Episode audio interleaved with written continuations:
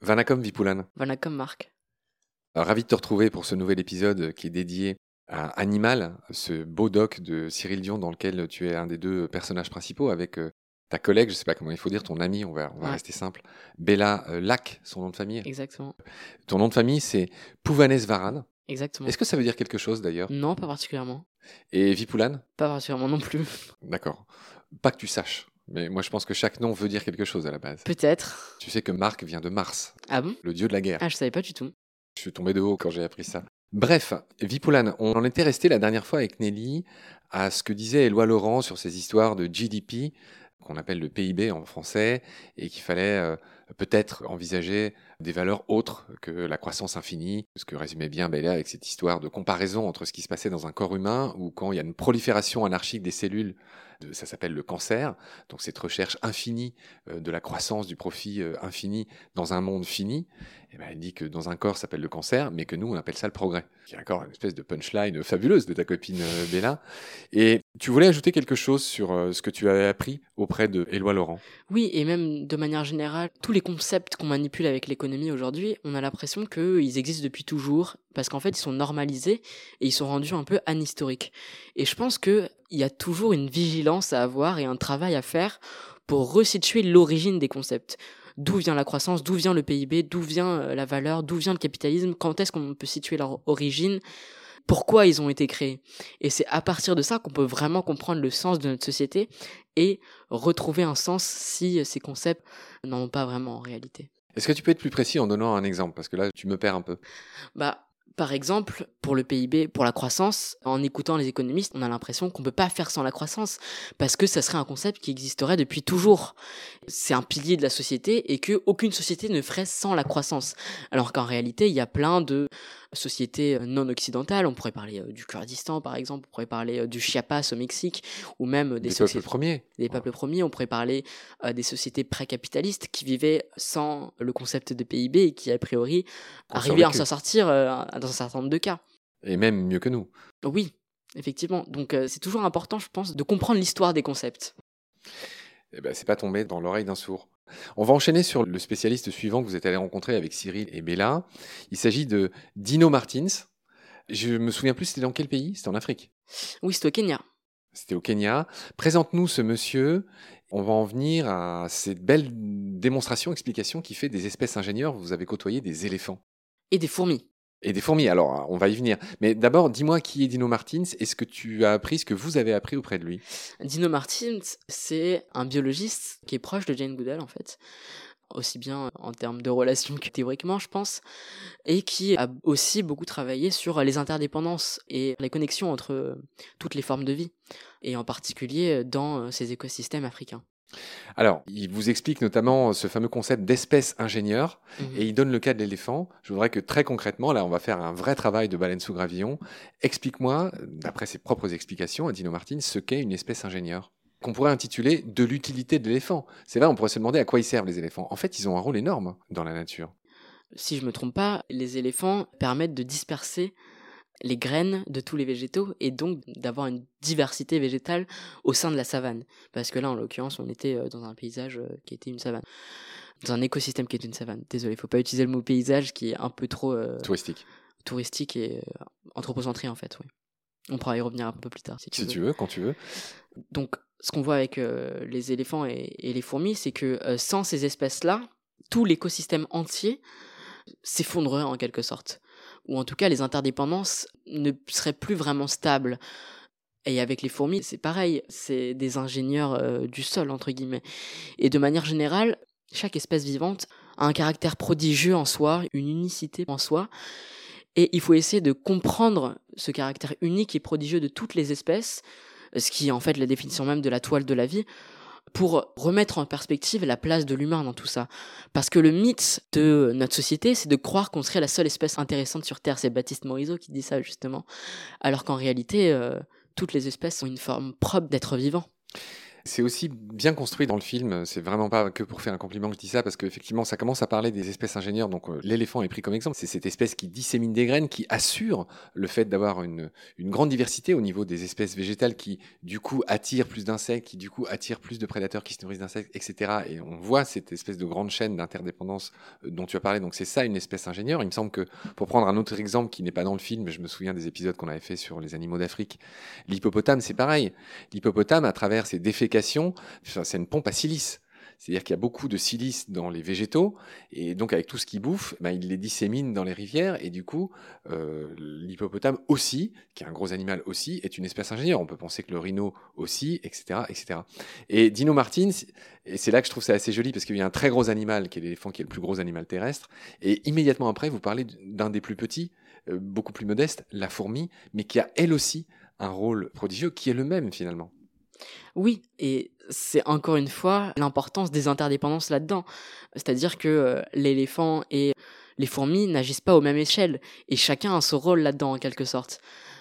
Nous, les humains, on pourrait pas vivre sans ces fourmis, par exemple. C'est ce que dit Dino Martins. Euh, les fourmis pourraient vivre sans les humains, mais les humains ne pourraient pas vivre sans les fourmis. Et encore une fois, on comprend l'importance de se resituer en tant que vivant parmi les vivants, pour reprendre encore une fois une expression de Baptiste Morisot. Oui. Ah, mais est-ce que tu arriveras à faire une phrase sans citer euh, Baptiste Morisot dans, dans notre entretien On va essayer. Dino Martins, à un moment, dit La diversité assure la stabilité et cette stabilité assure la résilience. Et là, il y a encore un lien avec euh, notamment le travail de, Marie-Monique Robin, qui a interviewé d'autres spécialistes sur des questions au final qui en reviennent au même constat. C'est-à-dire que oui, la biodiversité, c'est pas juste un truc pour faire joli, c'est que cette biodiversité, elle est cruciale pour assurer la fameuse stabilité, pour reprendre les mots de Dino Martins, qui eux-mêmes assurent une meilleure réponse en cas de problème. C'est des histoires de virus, d'émergence euh, du Covid, etc., etc. Oui, c'est euh, en termes utilitaristes, je déteste cette approche, mais je vais quand même l'expliquer un peu. En termes utilitaristes, c'est ce qu'on appelle les services écosystémiques. C'est-à-dire que les autres espèces vivantes apportent un certain nombre de bienfaits à l'espèce humaine. On peut penser naturellement à toutes les biodiversités du sol, aux vers de terre par exemple. On pourrait penser aux abeilles, aux abeilles et aux pollinisateurs de manière générale. On pourrait penser euh, à, à toutes les plantes qui nous nourrissent. On pourrait penser à plein, plein, plein, plein de choses. Enfin, j'aime pas trop cette approche parce que euh, l'essentiel du message du film, c'est aussi de dire que, en quelque sorte, chaque espèce a une manière d'exister et d'être au monde qui a une valeur en soi. Et c'est pas parce qu'elle apporte quelque chose à l'humain qu'elle a le droit d'exister. Bien sûr. On va enchaîner euh, sur la partie qui, tu nous l'as avoué, t'a le plus marqué, qui t'a le plus intéressé. Vous avez ensuite, après le Kenya, vous avez mis le cap sur, en tout cas dans le film, sur le Jura. Exactement. Et là-bas, vous êtes allé rencontrer Baptiste Morisot, avec lequel tu restais très copain et que tu admires beaucoup, et un autre euh, personnage qui s'appelle Jean-Marc Landry, mhm. euh, qui est éthologue. Et vous êtes allé vous intéresser au loup. Quel était l'objectif de ce voyage? Encore une fois, je pense que c'est important de le préciser. En fait, avant chaque rencontre, nous, on n'était pas forcément au courant euh, en détail de ce qu'on allait voir. Et Cyril nous disait un peu, bon, on va rencontrer telle et telle personne, et ça parle de tel sujet. Mais nous, on n'en savait pas forcément plus avant, d'où parfois nos questions naïves, parce que euh, à l'époque, moi, j'avais pas lu beaucoup de livres non plus, donc euh, j'allais pas dire que j'étais con sur les bords, mais. C'est intéressant ce que tu dis, parce que tu m'apprends quelque chose. Vous n'avez pas été briefé. Il a préservé votre spontanéité à chaque fois. Exactement. Surtout avec l'élevage euh, de lapins, par exemple, on ne savait pas à quoi on allait s'attendre particulièrement. Ah oui, parce que là, pour le coup, vous tirez vraiment la gueule de A à Z et on comprend parfaitement. Euh. Surtout Bella qui a cette espèce de flegme tout britannique, je te le dis au passage. Toi, autant parfois on te voit sourire, elle, même quand elle est euh, au summum de la joie, enfin, elle, a une sorte de, visage. Euh. je lui dirais. non mais tu vois ce que je veux dire Oui oui non mais c'est les Anglais ça. non mais je taquine tout le temps les Anglais, elle le sait très bien. D'accord. Donc surtout avec la finale perdue à l'Euro. Ah les pauvres. On était ensemble en plus à, Cannes du coup. Depuis, euh, on la taquine tout le temps là-dessus. Ah oui Elle aime le foot? Non, mais bon, c'était, enfin, il y avait quand même un peu une effervescence autour de ça, et du coup, on lui disait Ah bah, t'as perdu. D'accord, on va taquiner la pauvre. On va en revenir à Baptiste Morisot, Jean-Marc Landry. Donc, il était question du loup. Vous êtes allé rencontrer des bergers euh, dont euh, les troupeaux avaient été attaqués par les loups. Qu'est-ce que tu as retenu de tout ce qui s'est dit pendant ces quelques jours que vous avez passés? Bah, Encore une fois, moi, c'était pas quelque chose que je connaissais particulièrement avant et de manière générale, peut-être que j'ai oublié de le préciser, mais avant, moi, j'étais très centré sur le changement climatique et toutes ces questions euh, de biodiversité, même de manière générale de notre relation au monde vivant. C'est essentiellement ce qu'on essaie de, de dire dire à travers Portraituré, le film. de- ouais. Exactement. Bah, je l'avais pas vraiment en moi, quoi. Enfin, chez Baptiste Morisot, ce qui me marque vraiment, c'est sa capacité à penser en termes de relations et plus en euh, case dualiste, nature-culture, société humaine, environnement, etc. Pour moi, il y a une importance incroyable aujourd'hui à restituer cette pensée euh, relationniste euh, dans les assos, dans euh, les médias, etc. Parce qu'en réalité, quand on écoute la plupart des discours dans les médias, même des gens qui se croient, qui se disent écolos, c'est souvent en catégorie dualiste, quoi. C'est les humains vs la nature ou une nature extérieure à protéger. D'une part, moi, ça, ça m'a marqué avec Baptiste Morisot. Et la deuxième chose, c'est la diplomatie interespèce. C'est-à-dire que, effectivement, il y a un prédateur qui est le loup, qui est justement euh, érigé en nuisible parce que, euh, étant donné que l'humain s'ancre dans un mythe où il croit que euh, toutes les espèces sont inférieures à lui, et comme le loup est lui aussi un grand prédateur, en fait, comme l'ours, etc., Et comme l'homme. et comme l'homme, justement, il y a un peu ce conflit qui naît de qui est le, le plus grand en fait. Euh, Il y a un peu euh, cette volonté d'exterminer toutes les espèces qui pourraient potentiellement concurrencer la supériorité de l'espèce humaine. Et ça, ça se voit aussi euh, dans les mythes, dans les récits qu'on nous raconte dès l'enfance. Le petit chaperon rouge, c'est euh, le grand méchant loup qui va manger euh, euh, la grand-mère. Je crois que c'est ça, je me rappelle plus des, des histoires euh, que- qu'on m'avait racontées à l'époque. Et euh, face à ça, lui et Jean-Marc essayent de restituer une forme de réalité. Euh, C'est-à-dire que par exemple, quand on chasse le loup, en réalité, euh, le loup est beaucoup plus craintif et du coup, il va avoir plus tendance à venir dans les troupeaux. Donc quand on entend les discours qui nous disent on va chasser euh, quelques loups comme ça, après on sera plus tranquille, c'est complètement faux.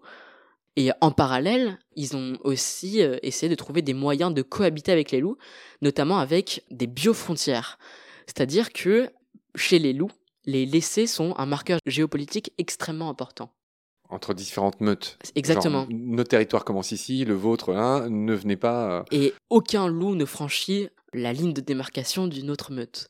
Donc en posant des faux marqueurs géopolitiques autour d'un troupeau, on empêche les loups de venir. Ah, vous avez essayé ça, de mettre des crottes de loup euh, autour du troupeau? Ça, nous, on l'a pas fait, mais en tout cas, eux, ils ont travaillé là-dessus. Moi, je trouve ça incroyable. Enfin, il y a plein, plein d'approches qu'ils ont, qu'ils ont réussi à développer pour avoir une réelle cohabitation entre, euh, d'une part, les humains, les animaux domestiqués et le loup. Et par ailleurs, je pense que c'est aussi important de noter que, euh, historiquement, les brebis, les moutons, etc., descendent d'ancêtres qui étaient autonomes et qui savaient se défendre vis-à-vis du loup. Mais l'humain a sélectionné les individus qui étaient les plus dociles, en fait, qui bougeaient pas partout parce que c'était plus facile à contrôler. Et en soi, le problème qu'on a aujourd'hui, il faut pas croire que il arrive à cause du loup qui revient en France, mais il est posé du fait de la sélection qu'on a opérée euh, chez les ancêtres des animaux domestiques aujourd'hui. Rien à dire. Il y a plusieurs moments touchants dans cette séquence euh, dans le Jura où vous rencontrez d'une part un berger et d'autre part, je ne sais pas comment dire, un, gardien de vache, enfin quelqu'un qui a un, troupeau de vaches. Le berger, ben, on, lui pose la question s'il en veut au loup et je te laisse nous expliquer ce qu'il répond.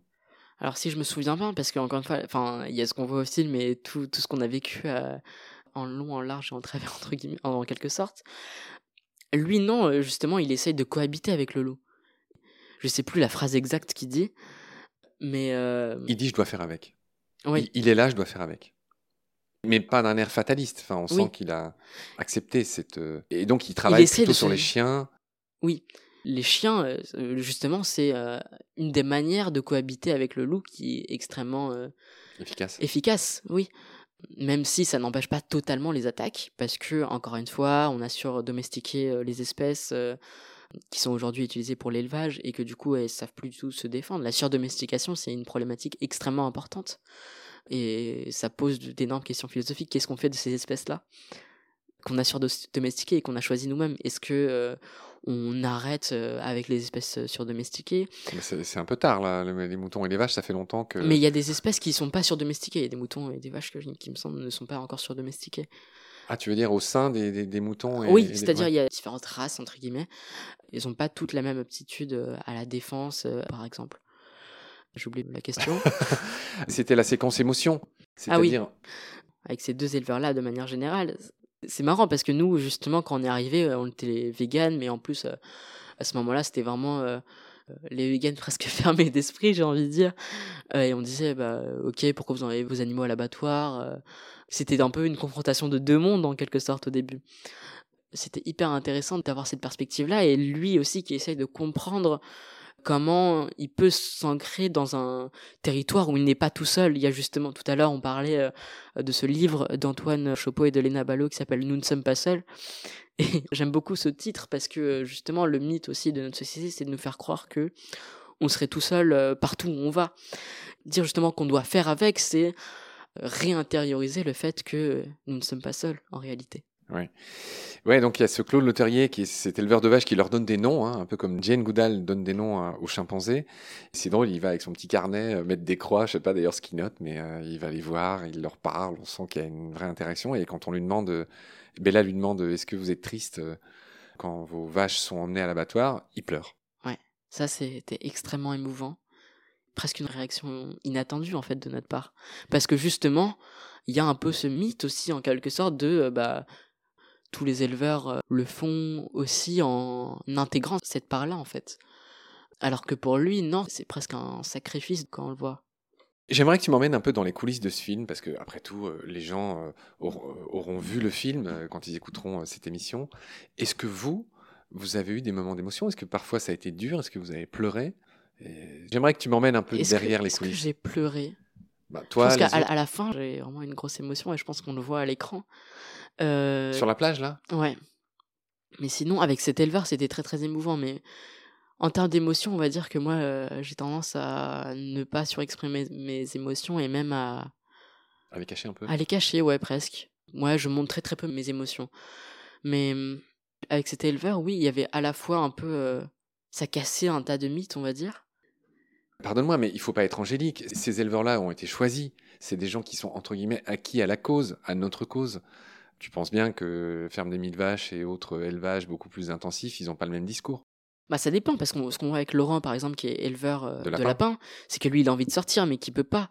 Il y a aussi beaucoup de gens qui sont précarisés, qui n'ont pas euh, d'argent et qui sont euh, enfermés dans des systèmes qui les poussent à faire ce genre de travail quoi. Mais pour revenir sur Claude le berger, J'essaye aussi un peu de me poser des questions sur comment on pourrait repenser l'élevage aujourd'hui, comment on pourrait repenser nos relations aux animaux domestiques aujourd'hui. Face à ça, il y a l'antispécisme historique, celui de Peter Singer qui a écrit La libération animale, et des cahiers antispécistes en France, notamment avec Yves Bonnardel. Cette position-là, elle dit plutôt euh, qu'il faut euh, abolir toute relation avec les animaux domestiques et que euh, la nature serait fondamentalement cruelle, etc. Et que manger un animal est un acte fondamentalement immoral en tant que tel. C'est un peu un héritage de toute la pensée kantienne en quelque sorte. Et face à ça, y a, en fait, il y a un manque un peu de, de justesse pour moi dans ce discours-là. Et c'est presque un discours qui serait fondé sur euh, un eugénisme ou euh, croire qu'on pourrait améliorer euh, génétiquement les corps et un refus de la mort. Pour moi, il y a un refus profond de la mort là-dedans. Alors qu'en réalité, c'est quelque chose qui s'ancre dans le cycle du vivant et dans toutes les interdépendances en réalité. Mais alors pourquoi toi, t'es végane? Justement, j'y arrive en tout cas, à l'époque, peut-être que j'avais cette approche-là, mais euh, le film puis les discussions euh, m'ont fait réfléchir beaucoup euh, vis-à-vis de ça. Tu remanges des burgers Non, ou des burgers vegan. Je pense que aujourd'hui, en fait, dans la plupart des cas, dans 99% de l'élevage occidental, peut-être 99% c'est beaucoup ou pas assez juste, j'en sais rien, j'ai pas les statistiques exactes. Pour moi, il n'y a pas de liberté pour les animaux parce qu'à partir du moment où les animaux naissent, on sait à quel moment on va les tuer et il y a une industrialisation de la mise à mort. Euh, c'est la loi de la valeur qui dicte la réalité de l'existence des animaux domestiques. Donc à partir de là, il n'y a pas vraiment de liberté pour ces individus, pour ces êtres, pour toutes ces espèces domestiques en fait. donc pour moi, il faut essayer de repenser des relations aux animaux domestiques où il peut y avoir des relations qui prennent la forme d'égard à la liberté. C'est Baptiste Morizot encore une fois qui m'avait parlé de cette expression parce que euh, on peut pas non plus euh, dire qu'il faut une égalité de considération envers toutes ces espèces là parce que euh, chacune a sa propre manière d'être au monde et on peut pas dire que l'humain est un égal absolu de la vache et que euh, il faudrait un logement euh, à une vache. Enfin, ça serait complètement inapproprié. C'est pour ça d'ailleurs que Baptiste parle des égards ajustés à la fin de son l'un de ses derniers livres qui s'appelle Manière d'être vivant. Justement, du coup, pour revenir à qu'est-ce qu'on pourrait faire aujourd'hui, moi, je pense que en ville, euh, c'est très très compliqué de pouvoir accéder à ce type d'élevage. C'est pour ça que moi, je suis vegan. Mais par exemple, quand je vais, enfin, si quelqu'un a un poulailler, ça me dérange pas de, manger les œufs euh, du poulailler. Par exemple, Paul François, il avait un poulailler. Moi, ça me dérange pas de manger euh, les œufs de ses poules, quoi. Et de manière générale, il y a une question philosophique extrêmement importante qui doit prendre de l'importance, qui est comment repenser nos relations avec les animaux domestiques et quelle place on leur donne parce qu'aujourd'hui, euh, on est dans une espèce de paradoxe où à la fois il y a l'antispécisme historique qui va dire bon bah euh, faut abolir toute forme de relation avec les animaux domestiques et puis euh, d'un autre côté on va continuer l'élevage tel qu'il est. Plus pragmatique que tu appelles de tes voeux. Baptiste Morisot parle de multispécisme lui, un antispécisme qui serait repensé aussi à l'aune des luttes passées sur les autres oppressions en quelque sorte, même si là c'est plus complexe parce qu'en réalité quand on regarde les luttes euh, contre le capitalisme, la lutte des classes, euh, la lutte antiraciste, le féminisme, il n'y a pas eu un courant euh, qui était unifié. Il y avait plusieurs sous-courants avec des critiques au courant majoritaire souvent. Je pense qu'il y a peut-être aussi un travail de ce type-là à faire. Donc c'est un gros chapitre du film, hein, ce chapitre sur l'élevage. Il y a des chiffres qui sont rappelés. C'est un, doc qui est aussi très pédago. Les chiffres, je vais les rappeler. 65 milliards de gros animaux sont tués chaque année sur la planète. L'élevage contribue à hauteur de 15% aux GES, aux gaz à effet de serre euh, qui sont rejetés. Donc l'élevage a un énorme coût en termes de réchauffement climatique.